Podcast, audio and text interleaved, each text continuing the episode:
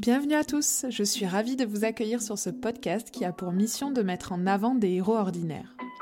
Les personnes que vous allez entendre ont décidé de se battre chaque instant dans un quotidien bouleversé par une maladie, un accident, un handicap ou une épreuve qui a chamboulé leur vie. Je m'appelle Pauline, je suis sensible depuis toujours aux histoires et parcours de vie atypiques et j'ai décidé qu'il était temps de mettre à profit mon accent chantant pour faire ce que j'aime le plus au monde partager et échanger avec des personnes remarquables et inspirantes. J'espère que ces témoignages vous aideront à mieux vivre vos petits et grands pépins. Aujourd'hui, j'ai l'immense honneur de vous proposer ma conversation avec Jonathan Hiverna. Un athlète de haut niveau au grand cœur puisqu'il est capitaine de l'équipe de France de rugby fauteuil et qu'il a accepté de répondre à toutes mes questions à quelques mois des Jeux paralympiques de Paris 2024. Lors de notre conversation, nous avons brièvement évoqué la maladie de Charcot-Marie-Tooth qui a contraint Jonathan à se déplacer en fauteuil roulant dès le plus jeune âge. Puis nous avons parlé de rugby fauteuil, de son quotidien en tant qu'athlète de haut niveau, du mouvement parasportif en France et de sa préparation pour les Jeux paralympiques de Paris 2024. Un témoignage fort et généreux et porteur d'espoir pour nombre d'entre nous. Restez attentifs jusqu'au bout pour écouter le petit bêtisier que j'ai glissé à la fin de l'épisode. Mais je n'en dis pas plus, je vous laisse découvrir ma conversation avec Jonathan Hiverna. Bonjour Jonathan Hiverna, je suis vraiment ravie de vous rencontrer. Merci d'avoir accepté mon invitation sur Pépin Podcast. Pour commencer, je vais tenter de résumer votre parcours en moins d'une minute. Alors vous allez me dire si je commets des erreurs, n'hésitez pas à m'interrompre.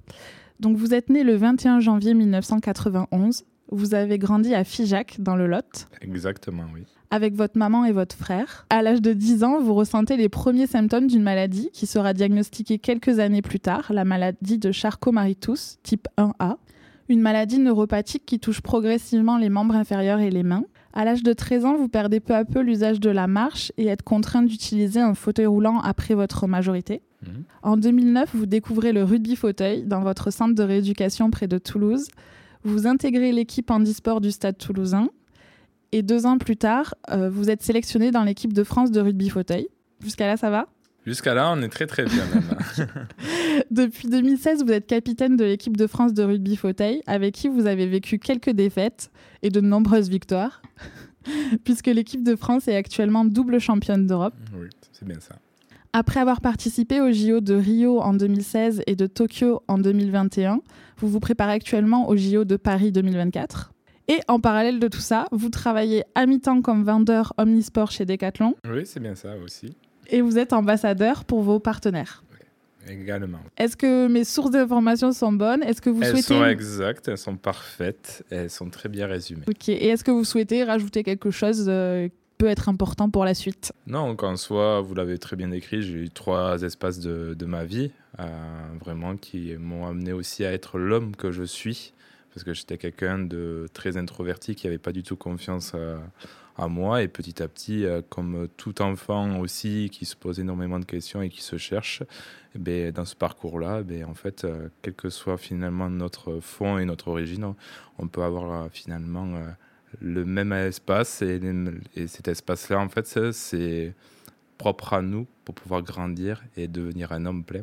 Je pense que l'on peut dire que vous êtes euh, hyper actif et j'imagine que vos semaines sont bien remplies. Comment vous faites pour être partout?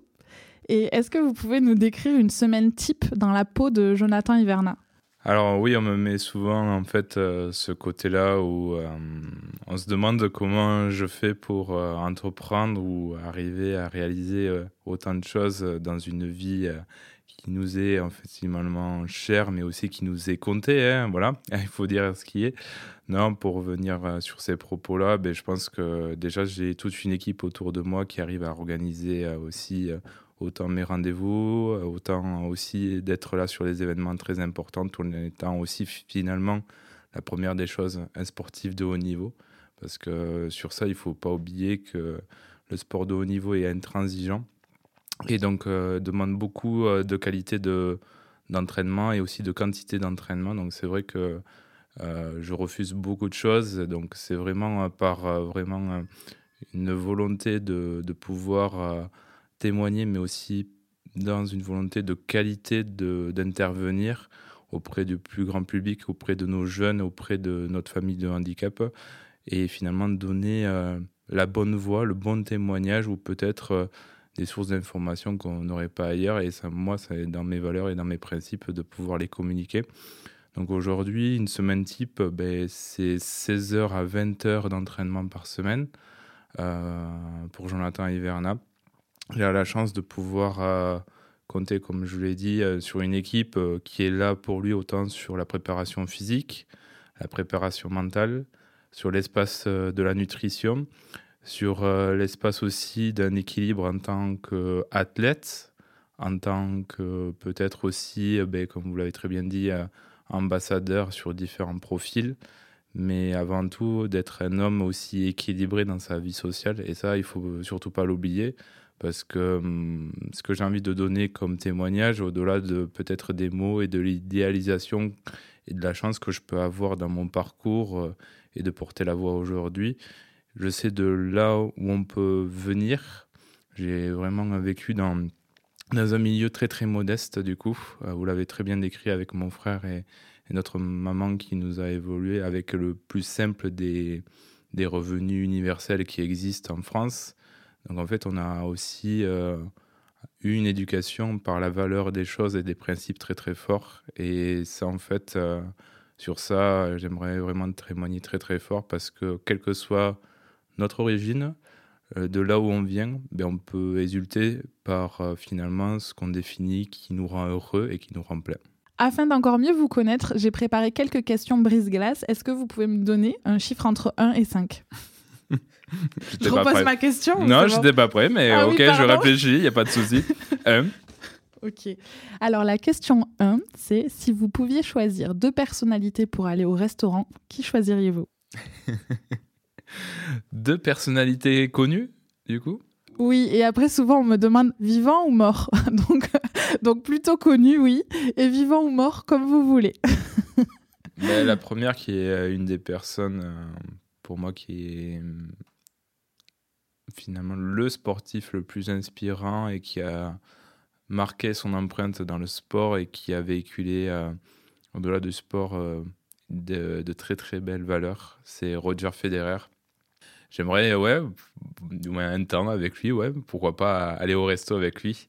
Euh, parce qu'il a toujours aussi défendu euh, des valeurs et des principes, et dont euh, finalement notre mouvement aussi des personnes en situation de handicap. Donc c'est vrai que en soi, ça, ça m'a toujours marqué, mais aussi par son aisance et sa, et sa force déconcertante de, de maîtrise en fait de fond de jeu, qui laissait paraître que tout était facile pour lui, mais finalement avec euh, l'expérience aussi euh, de mon parcours, je, je, peux décrire aussi toute la quantité et la qualité de travail qu'il y a eu avant d'en arriver là. Donc c'est vrai que c'est une vraie source euh, d'inspiration, de, de volonté aussi de, de, se surpasser pour que vivre le moment présent et s'exprimer de la meilleure des façons par les gestes, par peut-être au-delà des victoires, par euh, finalement euh, ce qu'on est. Et lui, euh, il était une personne qui, qui, était très émotif et qui décriait vraiment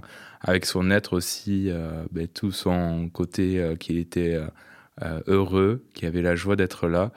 Et au-delà des victoires, eh ben, savoir bien célébrer ça et partager ça. Et je pense que c'est le principe du sport, c'est de créer des émotions et de les partager avec le plus grand nombre.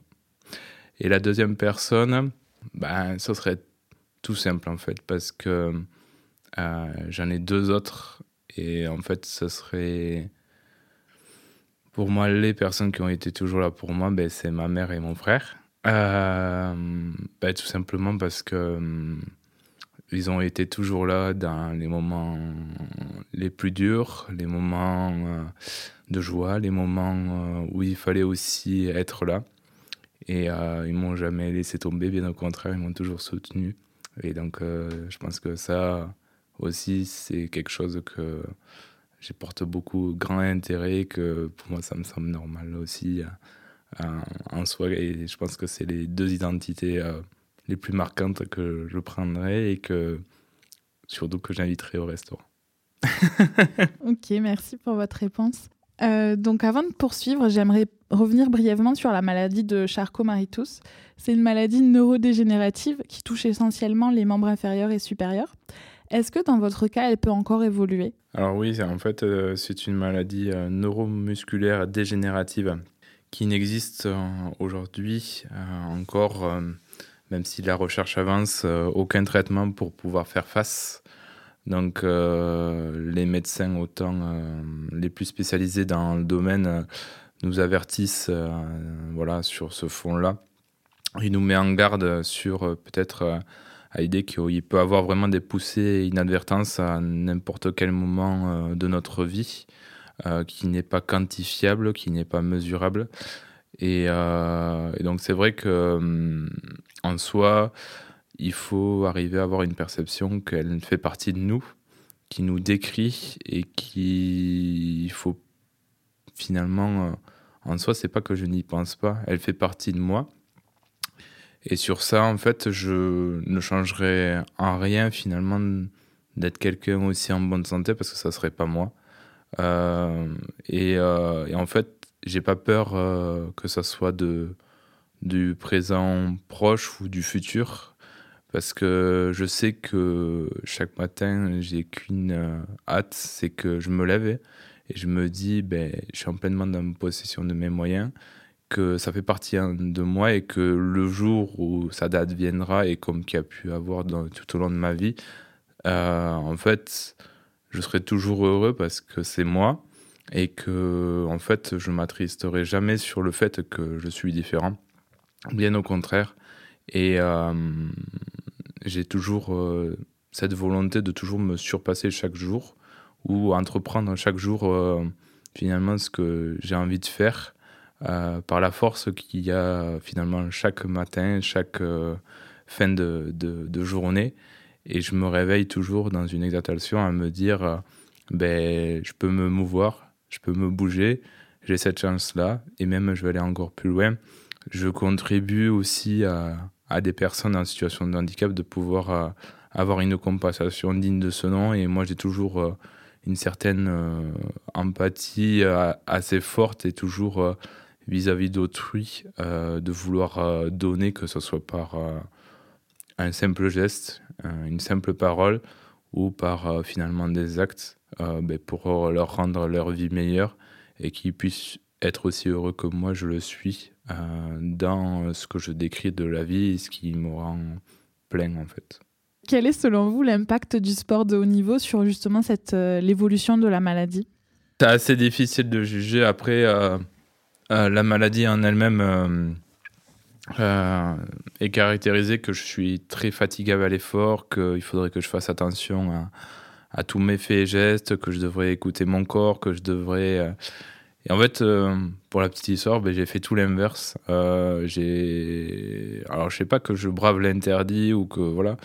Je pars du principe que aussi, dès qu'on sort de sa zone de confort, ben, ça nous fait vibrer ça nous crée de l'émotion et ensuite au-delà de ça aussi on se sent pleinement euh, vivre mais ce qui est incroyable et que j'aurais jamais cru aussi c'est que euh, quand j'étais beaucoup plus jeune c'est que le sport euh, une vraie école de la vie et une école de, de bien-être de forme incomparable au-delà d'être sportif de haut niveau c'est un cercle vertueux sur un indice de forme qui nous renforce chaque jour que ce soit de faire une activité physique, on en parle tout le temps, mais c'est une réalité. Au moins un quart d'heure, une demi-heure euh, finalement dans, dans, notre vie tous les jours, ça ne peut que nous aider à, enlever cette sédentarité, de subir aussi les faits et gestes du quotidien, et finalement même à arriver à s'apercevoir qu'on est capable, par la persévérance et la force des choses, qu'on peut réaliser des petites victoires, voire de très grandes victoires, ou réaliser de très grands rêves aussi. Et en fait, euh, c'est vrai que hum, si on doit vraiment me définir, euh, ça serait pas en soi un exemple parce que ben, j'ai entaché tous les principes de la maladie et entaillé euh, ben, tous les principes où les médecins qui m'ont dit de, faire attention. J'ai toujours allé au-delà de, mes limites, à, presque à perdre connaissance, à être vraiment à la limite de la, de la rupture de physiologique, de mon corps physiquement et tout. Mais je sais pourquoi je le faisais, parce que le lendemain, j'avais un certain, une certaine chose qui venait, c'est que je sentais que mon corps aussi se transformait, se bougeait, et que chaque jour, en fait, je pouvais en réaliser encore un peu plus loin les choses, ou mieux, ou en, en bonne et due forme, tout simplement, euh, d'être en capacité de d'être de pleine d'énergie tout au long de la journée, qui n'était pas le cas avant. Donc euh, c'est vrai que c'est des petites victoires qui se sont euh, finalement accumulées et qui sont devenues ben, tout un gros bagage qui fait que ben, on peut prétendre à des rêves les plus inaccessibles possibles dans une finalement une forme qui laissait paraître que aucune personne ne croyait en vous. Mais pourtant, ben, je pense que c'est à la portée de tous de pouvoir réaliser de très très belles choses, je pense, quelle que soit notre forme, notre fond, notre finalement vérité, c'est arriver à décrire quelque chose qu'on est en capacité de, quelle que soit finalement notre différence. Si vous voulez bien, on va revenir un petit peu au rugby fauteuil. Hmm. Je connais ce sport depuis vraiment pas longtemps. Euh, j'ai été invitée à l'Adapta Cup, c'est comme ça que je vous ai rencontré. Est-ce que vous pouvez nous expliquer les règles principales euh, du rugby fauteuil, peut-être le nombre de joueurs, comment on marque des buts ou des essais Alors c'est des essais en fait. Des ouais, essais, ouais, en- voilà, c'est des On utilise quand même le, le terme. Le mot essai, ouais, en fait, euh, qui est dérivé du mot euh, try, du coup essai, euh, du coup en anglais.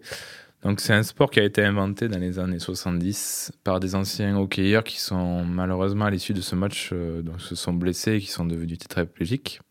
Ils ont voulu retrouver euh, ben, en fait les sensations euh, du hockey qu'ils avaient, donc la science du contact, le, le côté aussi euh, de faire partie d'un sport collectif euh, avec l'esprit d'équipe, euh, la convivialité, le partage. Et c'est vrai que en soi, la première appellation avant que ça devienne rugby fauteuil, c'était murder ball, donc la balle meurtrière. Donc ça, ça avait vraiment tout son sens parce que c'est un sport donc qui se joue en l'intérieur, 4 contre 4, sur un terrain de basket, en étant du coup le but de marquer dans un but adverse délimité par deux plots, espacés de 8 mètres normalement, en franchissant cette ligne d'un but avec le fauteuil en possession du ballon. Tout contact fauteuil est autorisé. Par contre, les contacts physiques sont sanctionnés par une prison. L'ensemble des règles qui sont régies, Les, co- les contacts physiques sont sanctionnés par quoi? Un, euh, du coup, une prison. C'est-à-dire, euh, vous êtes. euh, On est en fait, il y a un arbitre qui va vraiment, euh, du coup, deux arbitres vont être là pour bien sûr faire respecter les règles du coup comporte le rugby fauteuil. Et en fait, dans ces règles-là, tout contact fauteuil est autorisé à la vitesse que vous souhaitez, avec ou sans ballon. Même par derrière? Même par derrière. Alors, c'est sanctionné à une certaine, voilà, il y a certaines subtilités et particularités par rapport au rugby fauteuil. Euh, on évite de, de cogner un adversaire, du coup, surtout sur l'arrière du fauteuil, parce que avec beaucoup de vitesse et surtout à haut niveau, ça peut être un fait très dangereux où le fauteuil va se mettre à la verticale et donc on peut tomber euh, à même la tête derrière contre le sol, donc ça peut être assez dangereux. Mais en fait, c'est sanctionné aussi euh, par ces arbitres-là, comme s'ils ils sifflaient finalement euh, voilà, une faute. Et euh, donc, c'est sanctionné chez nous par une minute de prison, comme au hockey. Donc, pour revenir sur les règles du rugby fauteuil, il faut que vous ayez à l'idée que en fait, toutes les règles ont été pensées pour ces personnes-là, qui sont atteintes des quatre membres, en fait. Et, de ce fait, ils ont voulu prendre plusieurs règles de différents univers sportifs. Donc, c'est le seul sport qui existe qui n'est pas source d'inspiration d'un sport existant, mais qui est un sport qui va s'adapter à la typologie de handicap de ces personnes-là. C'est le seul sport co qui existe pour eux. Donc, euh, en fait, on, va prendre, euh, par exemple, un ballon de volet. Pourquoi? Parce que le ballon de volet, c'est le ballon le plus léger, le plus appréhendable, quelle que soit la forme, finalement, qui soit, de forme de tétraplégique, mais aussi assimilée, euh, pour pouvoir s'exprimer sur le terrain. Euh, pour revenir à ces règles-là, donc ils ont pris des règles de basket, de football américain, de rugby et, de hockey. Et ils ont mélangé tout ça. Et en fait, dans un seul et même but, qu'ils retrouvent ces sensations de contact, de convivialité, de partage. Et euh, surtout, ben, en fait, il y a une nature incroyable dans ce sport. C'est un sport unique, spectaculaire, qui demande engagement total, qui demande aussi finalement cohésion d'équipe incomparable, que ce soit par les individus, mais pas aussi par les typologies du handicap. Et c'est ça qui est vraiment très intéressant quand on commence à ici connaître. Et finalement aussi, une dernière chose, on reste des guerriers. Donc il y a un réellement dépassement de soi et une, vraiment un enjeu incomparable dès qu'on commence à faire de la compétition, voire du haut niveau. Mais le dernier message que aussi j'ai envie de dire et de, et de donner aussi, c'est quelle que soit finalement notre forme, c'est un moyen d'expression incomparable qui casse aussi beaucoup euh, de fonds de notre famille et qui donne aussi toute une autre approche finalement du sport et du sport, euh, du parasport qu'on connaît aussi. On sent la, passion. Oui. Et euh, du coup, pour avoir vu quelques matchs, je trouve que ça ressemble. Déjà, il y a beaucoup de stratégie aussi. Et ça ressemble beaucoup aux autotamponneuses, je trouve.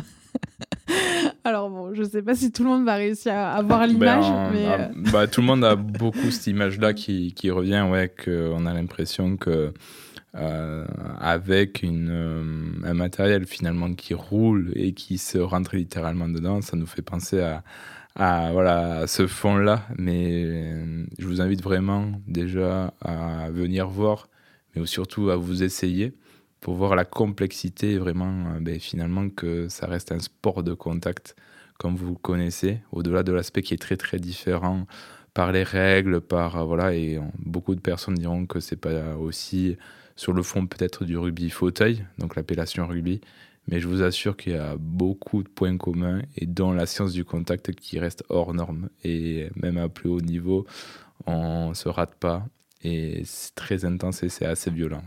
Oui, j'ai vu ça. Euh, pour continuer avec le rugby fauteuil, j'ai remarqué que, comme vous l'avez dit, dans l'équipe, euh, tout le monde n'a pas le même handicap.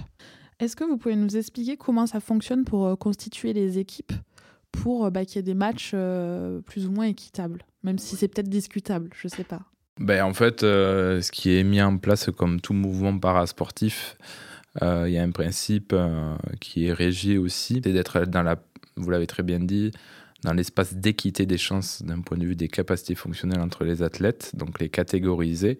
Et, euh, et, pour ça, en fait, il y a une graduation qui est faite au rugby fauteuil qui va de 0,5 points jusqu'à 3,5 points, euh, qui quantifie finalement aussi et représente vraiment les capacités fonctionnelles de ces athlètes-là, sachant que cette graduation augmente de 0,5 en 0,5.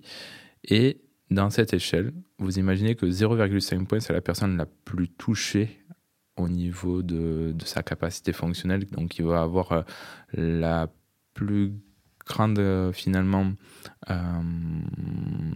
faisabilité de moins se mouvoir par rapport aux autres. Et à l'inverse, jusqu'à 3,5 points, qui est la personne la moins touchée, qui va se mouvoir pleinement et qui va aller très très vite, qui va avoir beaucoup de capacité fonctionnelle. Au-delà de cette graduation-là aussi, il existe donc euh, cette graduation-là, un régime 4 points. Et euh, en fait, quand les évaluateurs donc, qui nous classifient autour euh, finalement de notre capacité fonctionnelle nous classent 4 points, ça veut dire qu'on est inéligible. Ça veut dire qu'on a trop de capacité fonctionnelle pour pouvoir jouer à cette discipline. Il y a d'autres disciplines qui existent du coup, mais qui est vraiment pour préserver, protéger les personnes qui peuvent y jouer et respecter cette équité des chances du coup fonctionnelle entre les athlètes.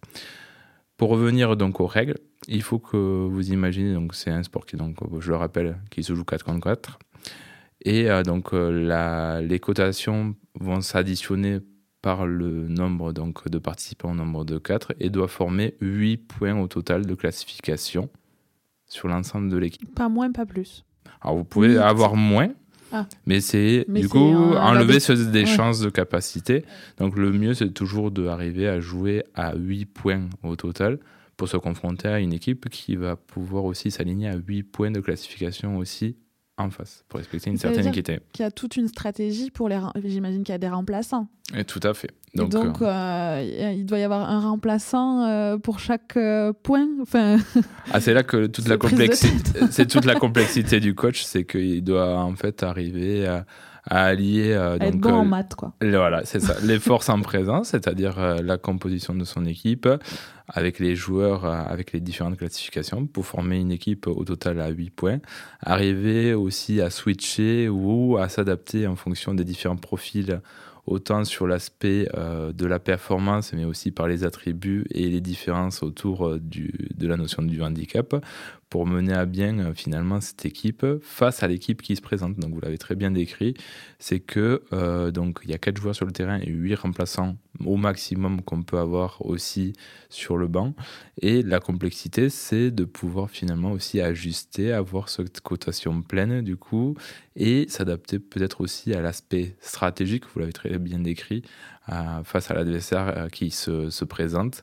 Et euh, c'est là que euh, ce qui est incroyable dans notre mouvement parasportif, dans le rugby fauteuil, c'est qu'il n'existe pas que cette notion de performance. Il y a la performance à travers finalement notre lésion et nos capacités, autant en tant qu'athlète, mais aussi nos qualités et nos défauts par rapport à notre lésion, du coup, de notre handicap. Et c'est là que ça complexifie la chose, mais c'est ça qui rend encore la chose encore plus belle, finalement, à essayer d'y comprendre. Et on voit vraiment la nature de la performance individuelle et collective à travers des athlètes et des personnes en situation de handicap.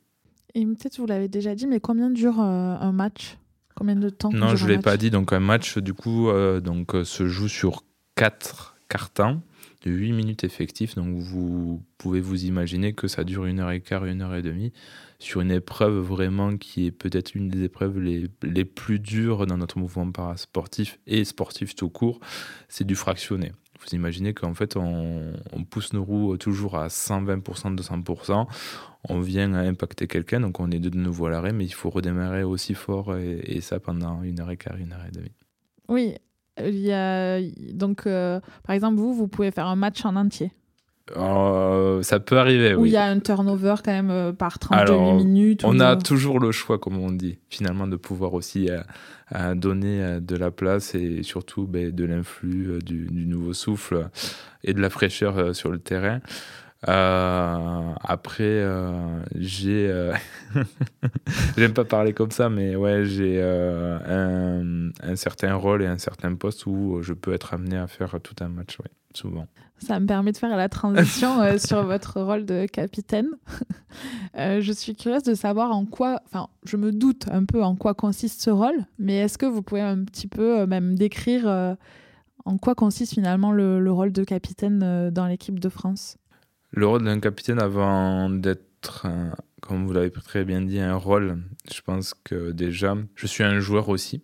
Euh, un joueur qui a la même hauteur que tous mes coéquipiers. Je pense que c'est très important et je porte une réelle valeur à, à, ne pas me mettre euh, dans, comme on dit, une unité hiérarchique. Pour moi, je mets tout le monde sur le même piédestal.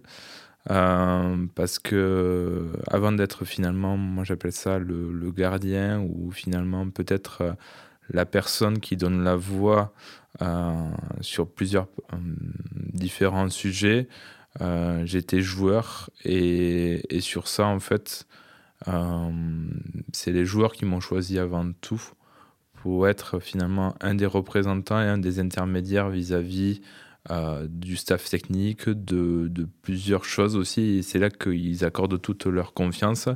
C'est que en dehors du terrain et sur le terrain, je vais avoir que ce soit par les faits, les gestes, les actes, la voix, euh, toujours euh, quelque chose qui vont leur apporter, leur dédramatiser peut-être un moment décisif ou euh, les déstresser sur un enjeu voilà, qui est peut-être un des, des, plus grands qui va arriver aussi, ou d'autres événements, des tournois où on, nous demande d'être là et d'être ben, finalement fort et performant. Et en fait, moi, j'ai juste une capacité, c'est que je suis un homme avec un, énorme cœur qui extorise énormément, qui donne une rage de vaincre euh, hors norme, qui jamais dans cette notion d'acquis qui va toujours euh, euh, peut-être surentraîner, surtravailler. Donc peut-être une source aussi d'exemplarité à, à, se mettre au service du groupe, à toujours être à l'écoute, d'être à la bienveillance, parce que on en oublie aussi finalement un aspect, que le capitaine, il est là aussi pour allier euh, ben, finalement tous les différents traits de caractère euh, d'une équipe qui la compose, mais aussi s'assurer du bon équilibre de ce, euh, de ce groupe et que ça soit sûr à l'extérieur et même en dehors, dans la vie au sens large du terme. Donc c'est très important finalement de pouvoir garder le lien, de connaître aussi tous ses coéquipiers Et finalement, la, plus grande des, des, choses et que je veux mettre à l'honneur aussi en 2024, ben, d'être toujours cet ange gardien bienveillant. Et la première question aussi, à chaque fois qui me vient, et par la simplicité des choses, et qui peut être euh, comme ça un peu bateau, mais c'est euh, tu as passé un bon moment, comment tu vas, et prendre des nouvelles. Et finalement, euh, prendre que ce soit le côté physiologique ou aussi dans cette dimension euh, de d'entraînement euh, qui nous pousse à être des sportifs de haut niveau, ben, de savoir que pour lui tout va bien et que lui aussi ben, il est heureux, il prend énormément de plaisir à, à ce qu'il fait, tout en respectant aussi un cadre. On est des sportifs de haut niveau qui prétend à la sélection. Donc euh, jamais en fait il y a quelqu'un qui doit être plus haut que l'autre ou un cadre qui doit se dire ben en fait moi j'ai ma place. Bien au contraire, il y a une certaine notion de, concurrence et de performance qui est tout à fait respectée et respectable ben, pour prétendre à la sélection. Et je pense que ça, c'est super important de toujours euh, le remettre. Et moi, en tout cas, je le, remets euh, au cœur du jeu que rien n'est finalement acquis, rien n'est fait. Et c'est pour ça que finalement le groupe vit très bien. C'est que ben, peut-être on est tous différents, et, mais en soi, on forme une équipe dans un seul même but, finalement, de s'exprimer de la meilleure des façons pour un résultat. Alors, on, le sait, les athlètes en e-sport sont malheureusement moins bien accompagnés par les fédérations et rémunérés que les athlètes dits valides. Désolé, mm. je mets les pieds dans le plat.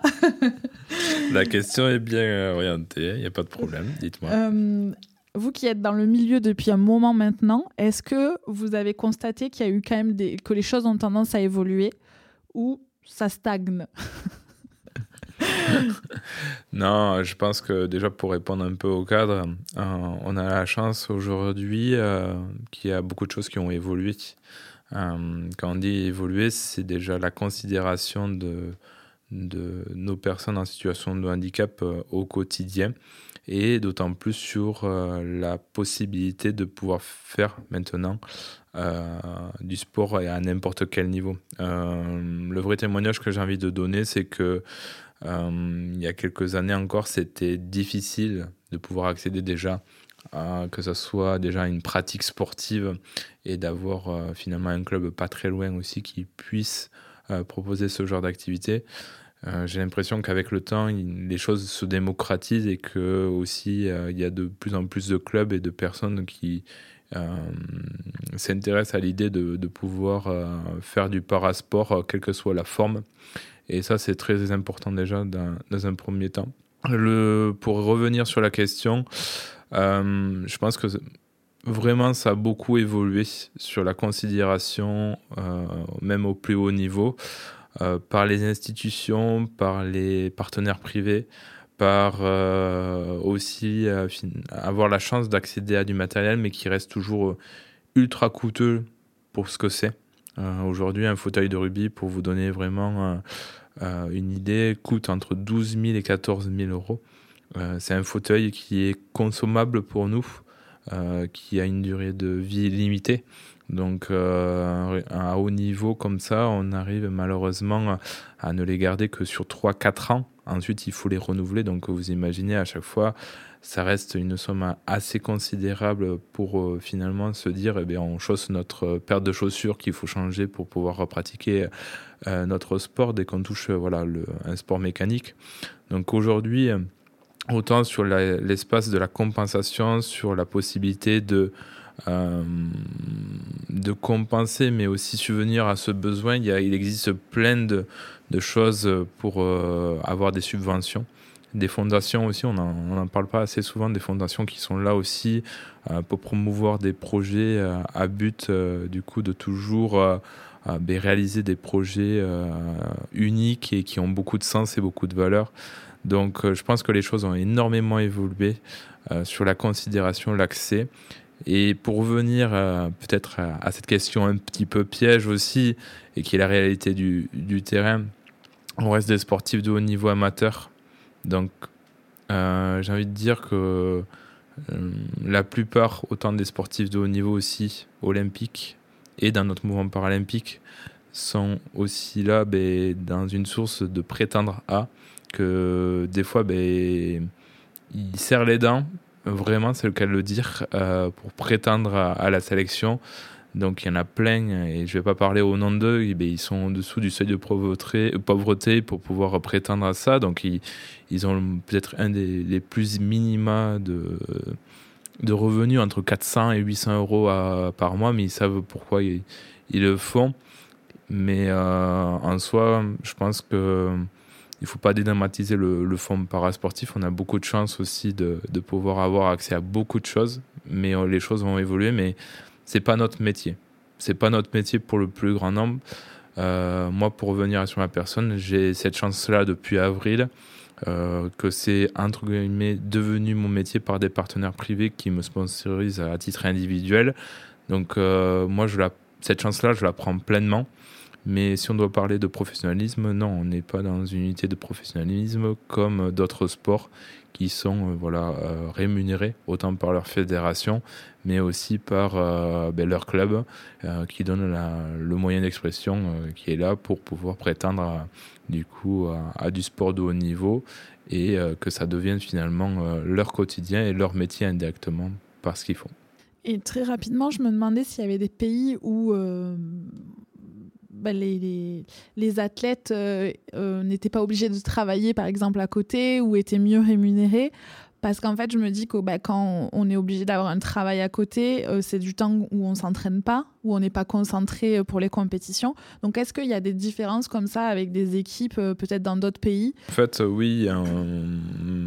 Aujourd'hui, dans la considération du mouvement international qui se professionnalise, euh, même dans notre mouvement parasportif, euh, avant, dans les années 90, on pouvait se permettre de s'entraîner tous les jours et prétendre à une médaille, mais maintenant ça suffit plus du tout. Euh, il faut se professionnaliser. et quand on dit professionnaliser, c'est science du travail, talent et finalement aussi, comme vous l'avez très bien décrit, que ça devienne proprement dit une activité pleine pour pouvoir euh, ben, prétendre voilà, à la notion de performance. Et ça, moi, j'attache vraiment une notion très importante sur ça. Euh, donc euh, oui, il y a une réelle différence sur le fond parce qu'il existe ben, beaucoup de parasportifs euh, au niveau européen, voire au niveau international, qui vivent de ça, que c'est devenu leur métier et qui ont euh, peut-être des outils technologiques beaucoup plus avancés, accès à tout ça, euh, qui font que, ben, oui, ils se donnent tous les moyens possibles et imaginables, mais c'est surtout devenu leur métier. Donc, comme toute forme de professionnalisme par rapport à l'amateur, il y a des choses, des détails qui vont peut-être pas passer inaperçus et qui donne toute la différence aussi sur cette notion de performance. Donc c'est vrai que euh, sur ça, ben, il y a une, vraiment une hétérogénéité qui se s'est installée au niveau international, en tout cas dans notre mouvement parasportif aussi. Mais pour autant, on a la chance d'avoir aussi de très grands champions qui témoignent très très fortement, qui inspirent, décrivent ça et qui font avancer les choses parce que la considération a complètement aussi avancé dans ce sens-là aussi. Pour poursuivre, j'aimerais vous montrer un court passage vidéo si la technique que j'ai mis au, point fonctionne. Je vous laisse euh, regarder euh, ce passage et j'aimerais en fait euh, savoir un peu comment vous avez vécu ce moment et qu'est-ce qui vous est passé par la tête à ce moment-là. Ben déjà pour un peu représenter, peut-être décrire et représenter les images que j'ai pu voir. Donc c'est les images de notre dernière Coupe internationale de rugby fauteuil qui a eu lieu en octobre dernier, en même temps que la Coupe du Monde de rugby. Donc euh, déjà c'était euh, juste incroyable et c'était la première fois que ça arrivait en France, euh, qui est finalement deux grosses compétitions d'univers finalement certes un petit peu différents par la façon de jouer, mais finalement par l'appellation et l'engagement tout à fait en commun. Donc c'est vrai que c'était assez incroyable pour nous que d'évoluer dans un tournoi. Donc c'était à Paris, à la Carpentier, et les phases vraiment finales. Donc c'était le dernier jour à l'Accor Arena. Donc c'est vrai que avec les huit meilleures nations au monde, donc c'était, on va dire, une très grande répétition euh, euh, à quelques mois des peut-être d'une des plus grandes événements et compétitions que peut aussi euh, prétendre un sportif, les Jeux olympiques et paralympiques, euh, donc qui vont se dérouler euh, en 2024 à Paris. Donc ouais, ces images-là, ben, elles nous font repenser à beaucoup de choses.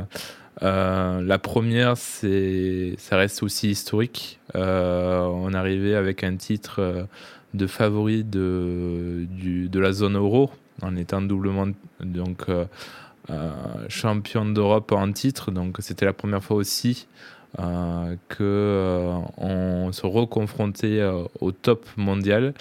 Et on avait qu'une envie, c'est de pouvoir déjà faire figure euh, de prétendants de meilleures nations européennes. Euh, et ensuite, surtout, ben, ça a été la première fois pour nous de rentrer dans le dernier carré euh, du top mondial. Du coup, c'était la première fois. Donc c'est vrai d'accéder aux demi-finales, comme j'ai pu le voir. Donc là, les images, c'était la demi-finale face au Canada, où on perd d'un point. Euh, c'est un match vraiment par la qualité et par le fond qui, avec deux belles équipes qui pouvaient prétendre à, la finale. Euh, bien sûr, déçu quand on est sportif de haut niveau, on cherche toujours des victoires ou, la gagne, et donc les petits détails qui font qu'on devienne une, très grande équipe. Mais en tout cas, ça a été un moment aussi euh, hors du temps qui, qui, a été vraiment incomparable. Et c'est vrai que ben, les autres images donc, qui étaient face au Japon, qui a été euh, finalement assez dur pour nous parce que c'était un match. D'un point, si je me trompe pas. Ouais, c'était un match où on pensait qu'on arrive, on, est, on le maîtrisait à, à 1 minute 30 de la fin où on avait trois donc, essais de différence et on s'est fait vraiment rattraper euh, par euh, des Japonais qui ont rien lâché, qui ont toujours cru aussi à aller chercher cette cette victoire euh, de ce match et prétendre donc à cette médaille de bronze. Et c'est vrai que ben, ça a été très très fort euh, en soi parce qu'on fait du sport pour partager des choses et c'était aussi un moment hors du temps de pouvoir euh, partager avec nos familles, nos amis et tout ça et, de sentir aussi qu'on avait un élan supplémentaire voilà, avec finalement des hommes, des femmes qui nous poussaient à aller au-delà de, de ce qu'on était capable de faire et de, de s'exprimer de, la meilleure des façons. Donc j'ai envie de dire que bien sûr, peut-être déçu sur le format, mais c'est la première fois qu'on rentre dans ce dernier carré. Il faut que vous sachiez que ben, ces équipes-là sont professionnelles aussi, qu'on est dans un mouvement parasportif amateur pour notre part et finalement, on arrive à rivaliser avec les plus grandes nations qui se, confrontent à nous. Donc c'est vrai que c'est, euh, je vais pas dire digne de l'exceptionnel ou quoi, mais en soi, je, je pense que c'est déjà une victoire d'être là. Mm. Que cette équipe de France, elle a commencé au 27e rang mondial et que maintenant euh, elle est au 5e rang et elle prétend à faire partie des plus grandes nations et d'y figurer peut-être pour euh, une médaille potentielle et peut-être une des plus belles dans quelques mois. Donc euh, j'ai envie d'y croire. J'en ai envie on en a tous envie en fait. Et ce sera un moment rattaché, unique, qu'on a tous dans notre tête, euh, qu'on a envie de bien y figurer de la meilleure des façons, quelle que soit finalement peut-être l'issue, mais de ne pas regretter d'avoir euh, co-construit finalement ce projet, cette notion de travail pour prétendre voilà, à des, à des émotions qu'on ne peut pas décrire et que peut-être euh, comme ça, qui dans un coin de notre tête, mais avant tout, il faut d'abord euh, faire et réaliser. Et pour ça, ben, on va travailler et on va essayer de prétendre à ça. Et justement, comment on se prépare euh, aux Jeux paralympiques? Ça, c'est la vraie question à chaque fois. Comment on se prépare aux Jeux paralympiques? Comme ben, toute compétition, il faut savoir l'aborder par le plus grand intérêt et la plus grande exigence que ça peut comporter. Il faut toujours prouver qu'on fait partie euh, ben, des meilleurs, euh, peut-être des meilleures nations, des, des, meilleurs joueurs et tout ça. Donc en fait, un athlète, il se doit d'être le plus près possible, que ce soit physiologiquement, euh, mentalement, par l'aspect physique, par l'aspect d'être en forme aussi. Donc ça passe par la récupération, le sommeil et tout. Donc en soi, ça demande beaucoup d'attaches, de soins, euh, d'écoute de son corps, d'être au service du collectif, de respecter aussi le cadre et finalement les stratégies qu'on s'est dit. Euh, qu'il n'y en ait pas un qui enlève peut-être un petit maillon sans le vouloir parce que c'est peut-être toute la chaîne aussi qu'on peut déjouer. Donc en fait, c'est une performance collective et à la fois individuelle au service de, cette belle équipe de France de rugby fauteuil. Donc les phases de préparation, elles vont être très très intenses.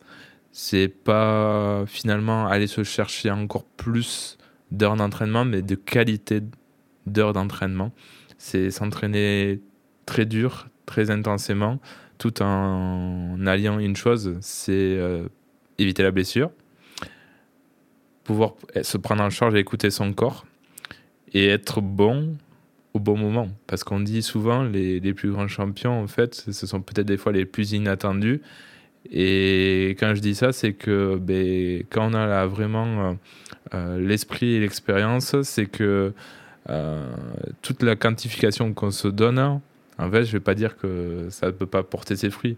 Mais par contre, c'est que il faut vraiment se donner tous les moyens pour être au pic de forme au bon moment et c'est peut-être les personnes les plus inattendues et les plus exigeantes et qui s'organisent le plus qui vont se donner les moyens ben, en fait, de pouvoir performer le jour J ou sur la période du coup qui vont être sur la compétition.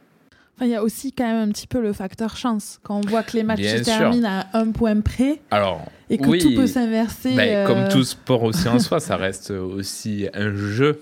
Donc il faut savoir provoquer la chance, il faut savoir euh, avoir aussi ben, peut-être une physionomie de match ou provoquer les choses pour ben, peut-être prétendre en tout cas à la victoire, oui. Merci, on arrive déjà aux, déjà questions... D'accord.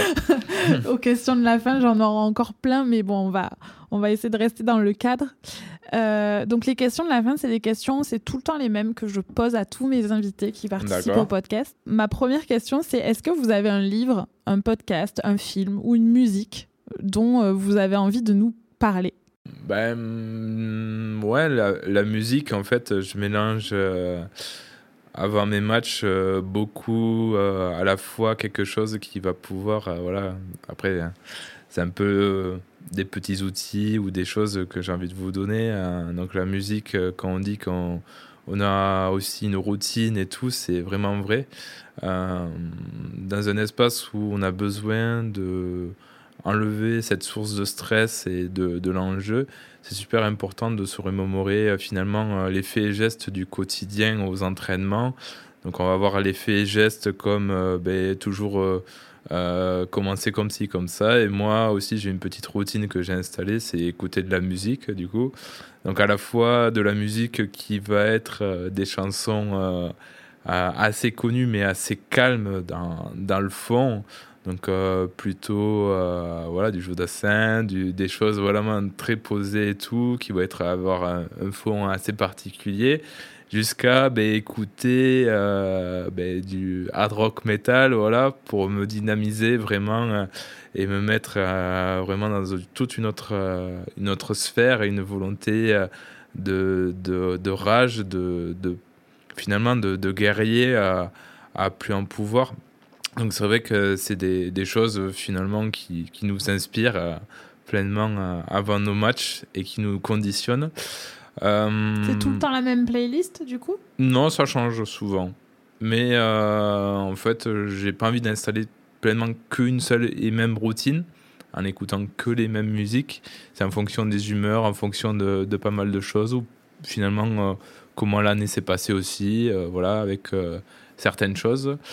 Mais il y a des musiques qui restent, bien sûr, ouais. Il y a des, des choses qu'on n'enlève pas. Euh, voilà. Euh, en termes de films, malheureusement, avant, c'était le cas, je regardais beaucoup. Euh, maintenant, beaucoup moins, parce que je suis très engagé et tout. Donc, c'est vrai que ma culture cinématographique a, considérablement chuté. mais ouais, je suis toujours amateur de films d'action, de science-fiction, des choses comme ça. Euh, j'adore, euh, j'adore ça. Euh, et après, même pas les, même pas les séries, ouais, pour le coup. c'est quelque chose aussi pareil où j'ai toujours préféré plus finalement aller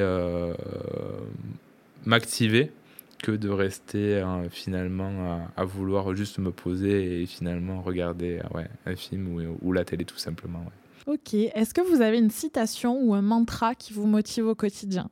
Ben, Une citation, oui, il y en a plein, mais euh, finalement, je suis toujours une personne très donc, euh, optimiste à, l'idée euh, d'entreprendre mon quotidien. Donc, j'ai envie de toujours ben, rêver un petit peu plus. ça a été toujours ma marque en me disant que je pouvais toujours rêver à prétendre peut-être potentiellement à quelque chose et essayer de me donner les moyens de de pouvoir y accéder. Euh, la première que j'ai envie de vous partager, ben, ça a été, comme tout rêve d'enfant, c'est de prétendre à, une sélection nationale dans une pratique sportive. On en a tous finalement peut-être le rêve en étant enfant, en étant garçon. Euh, ou fille. Ou fille, exactement. Là, je parle pour moi, mais voilà, moi, que je. Voilà, en, étant un petit voilà, garçon. en étant un petit garçon ou finalement enfant, hein, voilà.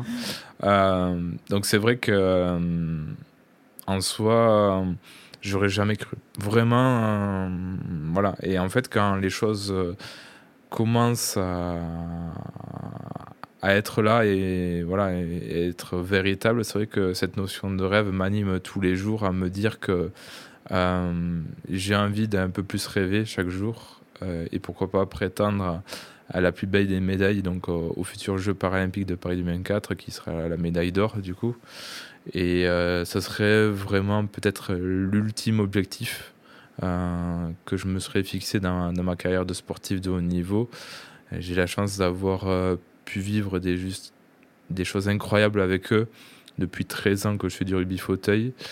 Euh, je suis pas en reste, mais en soi, j'arrive aussi à une certaine maturité où aussi j'ai envie de donner cette séance d'héritage aux plus jeunes et au plus grand nombre que ce soit dans mon mouvement parasportif, mais pas que. Euh, ça me semble très important de répondre autant à des questions euh, euh, quotidiennes et finalement de perspectives professionnelles et aussi finalement des ressources que potentiellement on n'avait pas pensé être du coup et pour toute forme de, de personnes en situation de handicap et à la fois ben, donner aussi du sens dans ce mouvement parasportif et donner les outils pour pouvoir s'exprimer de la meilleure des façons. Et euh, pour ça, en fait, je suis pas en reste. Euh, j'ai envie de continuer. Tant que je prends énormément de plaisir à faire ce que je fais, euh, ben, je continuerai. Le jour où je le verrai comme une contrainte, ben là, ça sera autre chose et peut-être il faudra tourner la page. Donc en gros, croire en ses rêves. Croire en ses rêves. Et se battre pour les réaliser. Se, se dépasser. Voilà. Est-ce qu'il y a un sujet dont on n'a pas parlé et que vous aimeriez aborder? Ben, j'ai envie de, de dire, on n'en a pas trop parlé, un petit peu, mais euh, j'ai envie de dire euh, une chose qui est finalement un aspect un peu. Euh, qui est déterminant pour moi dans la volonté de se co-construire dans notre mouvement. Quelle que soit finalement notre provenance de notre handicap, je pense qu'on peut être à même de finalement de prendre le temps de s'apprécier, de surtout se reconstruire et finalement euh, s'accepter en tant que personne et individu euh, pour de nouveau nous décrire, mais finalement aussi surtout euh, la volonté de se redécrire quelque chose qui va nous créer de l'émotion, qui va nous donner du sens dans notre vie, qui va nous donner de la joie, mais aussi par le partage et notre environnement, la volonté finalement euh, peut-être de sur surpasser ou de réaliser euh, des choses qu'on n'était pas capable de faire ou de vouloir mais simplement aussi euh, côtoyer, avoir... c'est tout simple, mais ça me semble très important de reconceptualiser une vie sociale pleine aussi pour ben, se sentir mentalement bien. Et ça passe autant par les amis, la famille, et euh, tous les gens euh, professionnels qui pourront nous tendre la main et de ne pas les rafuter, bien au contraire, de bien les appréhender et euh, les entendre et aussi finalement se définir en tant qu'individu pour être dans une certaine forme, on appelle de mot de résilience, mais d'acceptation de soi, quelle que soit finalement l'issue qu'elle soit arrêtée, mais aussi évolutive et que hum, la vie elle est là pour être vécue et ne pas la subir. De quoi êtes-vous le plus fier aujourd'hui? Le plus. la chose, ouais, la chose où je suis le plus fier, je pense que hum, j'ai eu la chance d'avoir une maman et un, et un petit frère incroyable qui m'ont toujours soutenu et je suis fier je suis fier d'eux qui m'ont accompagné jusqu'à là euh, pour devenir l'homme que je suis euh, par euh, le sportif, par l'homme professionnel, l'homme tout court qui a la chance de témoigner, en tout cas ce matin, devant vous et vous donner finalement cette source ce témoignage et cette source d'information. Et j'ai envie de partager peut-être une chose, c'est que quel que soit finalement, euh, parce que peut-être on pourrait euh, idéaliser ou donner cette notion de réussite euh, en soi par beaucoup de choses. je pense que c'est super important d'être très bien entouré par notre famille, parce que c'est un vecteur qui est incomparable, qui est tellement stimulant, mais qui sera toujours là pour vous. Et la chose que je suis le plus fier, c'est d'avoir ben, rendu fier à mes, plus, mes personnes les plus chères, mes amis, mes proches, et de les rendre ben, tout simplement heureux et qu'ils aient le, ben, le sourire euh, tous les jours. Voilà. Qu'est-ce que vous avez peut-être déjà répondu à la question, mais qu'est-ce que vous avez envie que l'on retienne de votre témoignage? Oui, je l'ai un peu dit oui en, soi un petit peu avant. Euh, j'ai envie de, ouais, de, de, décrire que en soi la, vie elle mérite d'être vécue pleinement et quel que soit finalement euh, notre fond, euh, c'est propre à nous. C'est sûr, on est dans une société où on est toujours jugé par euh, nos faits et gestes, par ce qu'on est, par l'apparence, par des choses. Mais ce qui est important, c'est de pouvoir surtout attirer l'attention à, à, quelque chose qui est nous, apporter de l'attention à, ce qu'on est et quand je définis ça, c'est de ne pas apporter de l'importance à, des gens qui potentiellement euh, ne connaissent pas ou nous décrivent. Euh, c'est de rester soi, de pouvoir aussi indirectement leur donner ben, pas raison, en leur montrant peut-être le contraire, ou par la façon d'être, de faire, euh, par la voix, par des choses comme ça, mais prouver qu'on est une belle personne comme on a envie d'être et qui s'exprime et qui est heureuse. Et c'est sur ça que mes derniers mots se porteront. C'est prenez votre vie en main, ne la subissez pas et soyez ben, tout simplement heureux.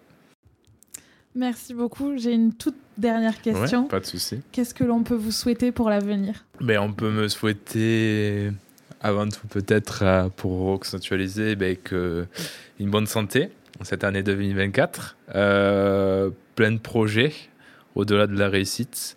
Euh, beaucoup de plaisir, de partage, de convivialité, parce que le rugby c'est ça aussi. On est une très belle famille. Et euh, la dernière des choses, eh ben, prétendre à, la meilleure des choses dans quelques mois aux Jeux paralympiques de Paris 2024. Eh bien, c'est tout ce que je vous souhaite. Euh, je vous remercie infiniment pour votre disponibilité, d'avoir fait le déplacement aujourd'hui, d'avoir répondu à toutes mes questions. voilà, merci beaucoup. J'étais ravie de ce moment.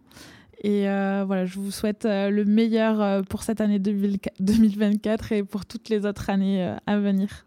Ben, merci à vous d'avoir donné cette chance aussi de témoigner, que tous les auditeurs puissent découvrir notre mouvement. Et j'ai envie de, partager une chose, que si jamais les auditeurs ont besoin d'éléments de réponse voilà, et que ça fait résonance, ben, je me tiendrai à, voilà, à y répondre. Merci beaucoup. Je mettrai dans les notes de l'épisode euh, soit les coordonnées que vous me donnez, soit ce qui peut être intéressant aussi. Euh, j'imagine que vous avez un compte Instagram euh, pour l'équipe, voilà, pour qu'on puisse vous suivre. Bien sûr, ben alors vous pourrez compter sur plusieurs plateformes, en tout cas sur les réseaux sociaux. Vous pourrez nous, nous retrouver avec France Rugby Fauteuil, autant sur Facebook que sur Instagram et sur les différents supports. Et après, ben, vous pourrez me retrouver aussi. Merci beaucoup et allez prendre vos billets euh, pour les JO de Paris, euh, ah, les Jeux paralympiques. Vous ne serez pas déçus. Euh, voilà. Merci beaucoup. Et voilà, cet épisode est terminé. Merci à Jonathan Hiverna pour sa confiance et merci à vous pour votre écoute. N'hésitez pas à aller voir les notes de l'épisode pour en savoir plus sur l'équipe de France de rugby fauteuil ou pour contacter Jonathan. Une dernière chose, si vous avez aimé cet épisode et que vous souhaitez me soutenir, n'hésitez pas à laisser un avis sur Apple Podcast ou Spotify ou à en parler autour de vous. Cela m'aidera beaucoup à faire connaître Pépin Podcast. Merci et à très vite pour un prochain épisode. Avant de poursuivre, j'aimerais euh, déjà vous laisser manger la mandarine et ne pas poser de questions maintenant. Mais pas de problème. Vous avez la bouche Il y a, il y a- pleine. il y a toujours une Désolée pause. pour tout à l'heure, j'ai pas fait gaffe, on est hyper Il y, a il y a toujours une petite pause, donc je me permets de, voilà, de faire une petite Ouais, mandarine. c'est bon, vous pouvez y aller parce que la question est un peu longue. Il n'y a pas de problème.